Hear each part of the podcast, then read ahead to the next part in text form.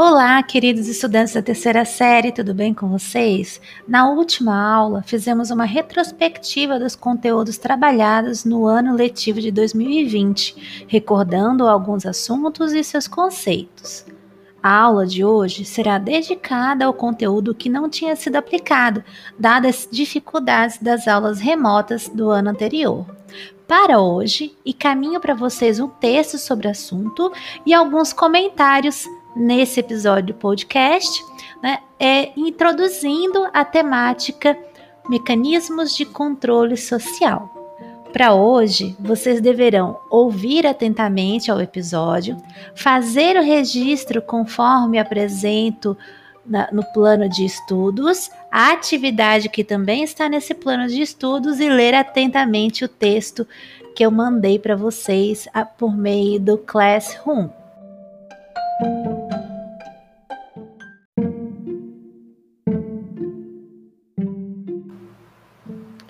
Mas afinal, o que, que são os mecanismos de controle social? Desde o princípio das organizações sociais humanas, estamos sujeitos ao que chamamos de controle social.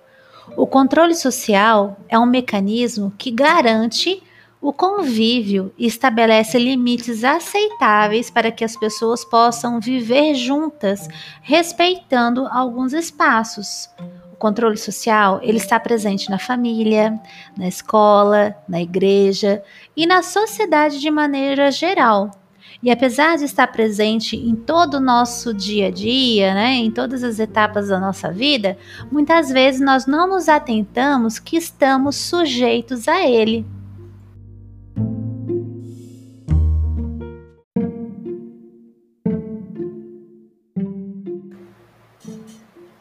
Quem nunca ouviu de um adulto né, a respeito de um adolescente ou de uma criança dizer assim: ah, esse aí não teve educação, não teve limites.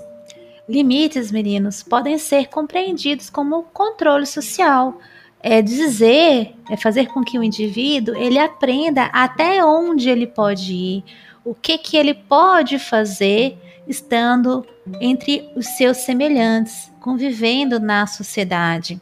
Emily Durkheim, que é um dos fundadores da sociologia, sociólogo que nós estudamos lá na primeira série, e o seu objeto de estudo, os fatos sociais, já dizia que a construção do ser social é feita, boa parte, pela educação, e essa educação é justamente a assimilação do indivíduo de uma série de normas e princípios. Então, são essas normas, esses princípios que modelam o indivíduo e que dizem para ele até onde ele pode ir. E quais são esses princípios? O que, que, são esses princípios? São aqueles valores, aquelas regras morais, religiosas, éticas ou de comportamento que controlam a conduta do indivíduo que vive e convive em grupos sociais. O fato social, recordando com vocês a definição dada por Emily Durkheim, diz que são fatos sociais toda maneira coletiva de agir, de se comportar, né, que tem valor de regra dentro de uma sociedade. Então, aquilo que você aprende e internaliza como sendo comum, como sendo aceitável ou adequado. Então, por exemplo, se eu perguntar para vocês se é adequado ou não sair à, ro à rua sem roupa, certamente grande parte de vocês vai dizer que não é adequado, né? E como que vocês é, assimilaram isso? Como que vocês entendem que não é o correto se fazer? Por conta desse processo de educação e desses mecanismos de controles que são morais, que são de comportamento e que nós aprendemos desde pequeno e que internalizamos e aceitamos também como nossos.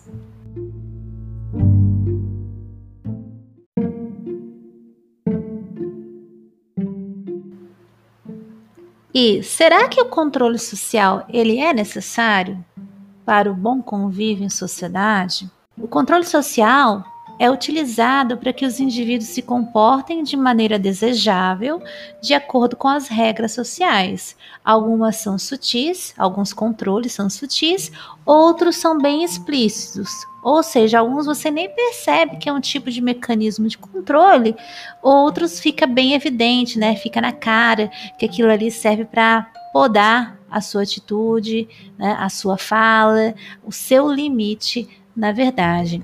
O controle social, ele é um tipo de recurso que pode ser material, concreto ou simbólico, por meio dos valores éticos, morais e religiosos, por exemplo. Então, são utilizados por aqueles que comandam um grupo social de uma forma a influenciar o modo de pensar, de ser, seus valores e crenças, com o objetivo de manter determinado ordenamento social.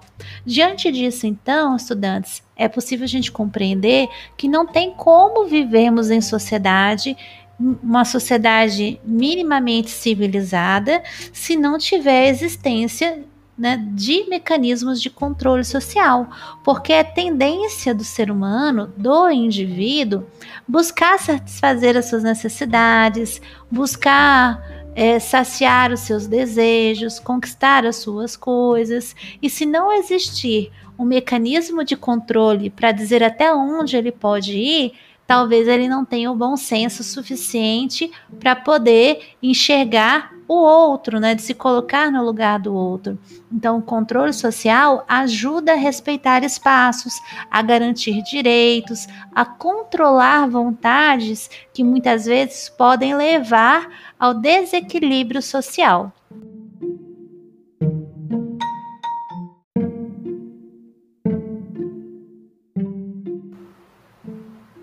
Nesse momento, eu acredito que você deve estar se lembrando do conteúdo que nós estudamos a respeito das instituições sociais, que são aquelas organizações que tentam garantir a coesão social, aquela liga, né, que faz com que as pessoas, os grupos sociais consigam conviver, viver minimamente de forma sociável, né, e controlada de forma ordeira naquele grupo social, porque as instituições sociais elas têm esse papel de controle social e muitas vezes a gente nem se dá conta em relação a isso. Alguns pensadores, como Thomas Hobbes, filósofo inglês da modernidade, que estudaremos em breve em filosofia, na parte da filosofia política, eles defendem que o ser humano necessita da instituição social Estado para que possa viver em sociedade. Hobbes afirma que o ser humano por natureza é mau, egoísta, capaz de fazer qualquer coisa para conquistar os seus interesses, e sem a existência de algo superior mais poderoso, a vontade natural do ser humano viveria em uma incessante guerra de todos contra todos, já que ele compreende que o ser humano é de fato egoísta, né? Se não tiver o Estado uma regra para colocar limite a essas vontades, certamente seria realmente uma briga ali constante de um com o outro para poder saciar os seus desejos, para poder conquistar as suas vontades. O Estado é, portanto, uma instituição social que faria o controle social, garantindo a civilidade e a ordem criaria mecanismos de controles objetivos e legais para limitar as ações humanas.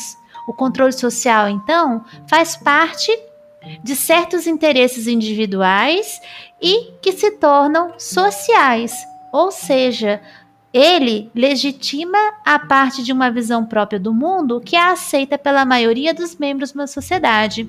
Quando não há esse controle social por meio das instituições, das regras, dos valores, numa realidade de, hipotética, num exemplo, qual, qualquer um poderia fazer o que quisesse. Só que ao fazer né, o que se quer, outro pode vir fazer o que quer e atingir a mim de uma forma que eu não queira. Então, para poder garantir um mínimo de civilidade de organização, né, o indivíduo ele se sujeita a determinadas regras, sabendo que o outro também deve cumpri-las.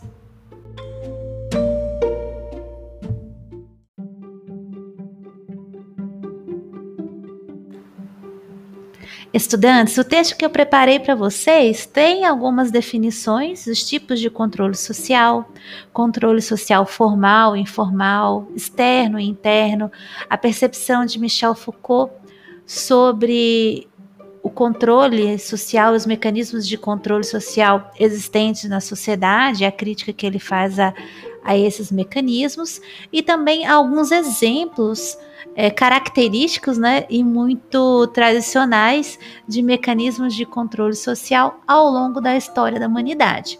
Peço para que, como atividade, vocês realizem essa leitura de forma atenta e observem as orientações também quanto a uma questão que vocês devem copiar e responder no caderno, observando a padronização do registro, conforme está lá no nosso plano de estudo. Qualquer dúvida em relação ao conteúdo, aos conceitos trabalhados ou algum apontamento que eu tenha feito aqui, é só entrar em contato comigo por meio dos recursos oficiais dos canais oficiais. Até a próxima aula.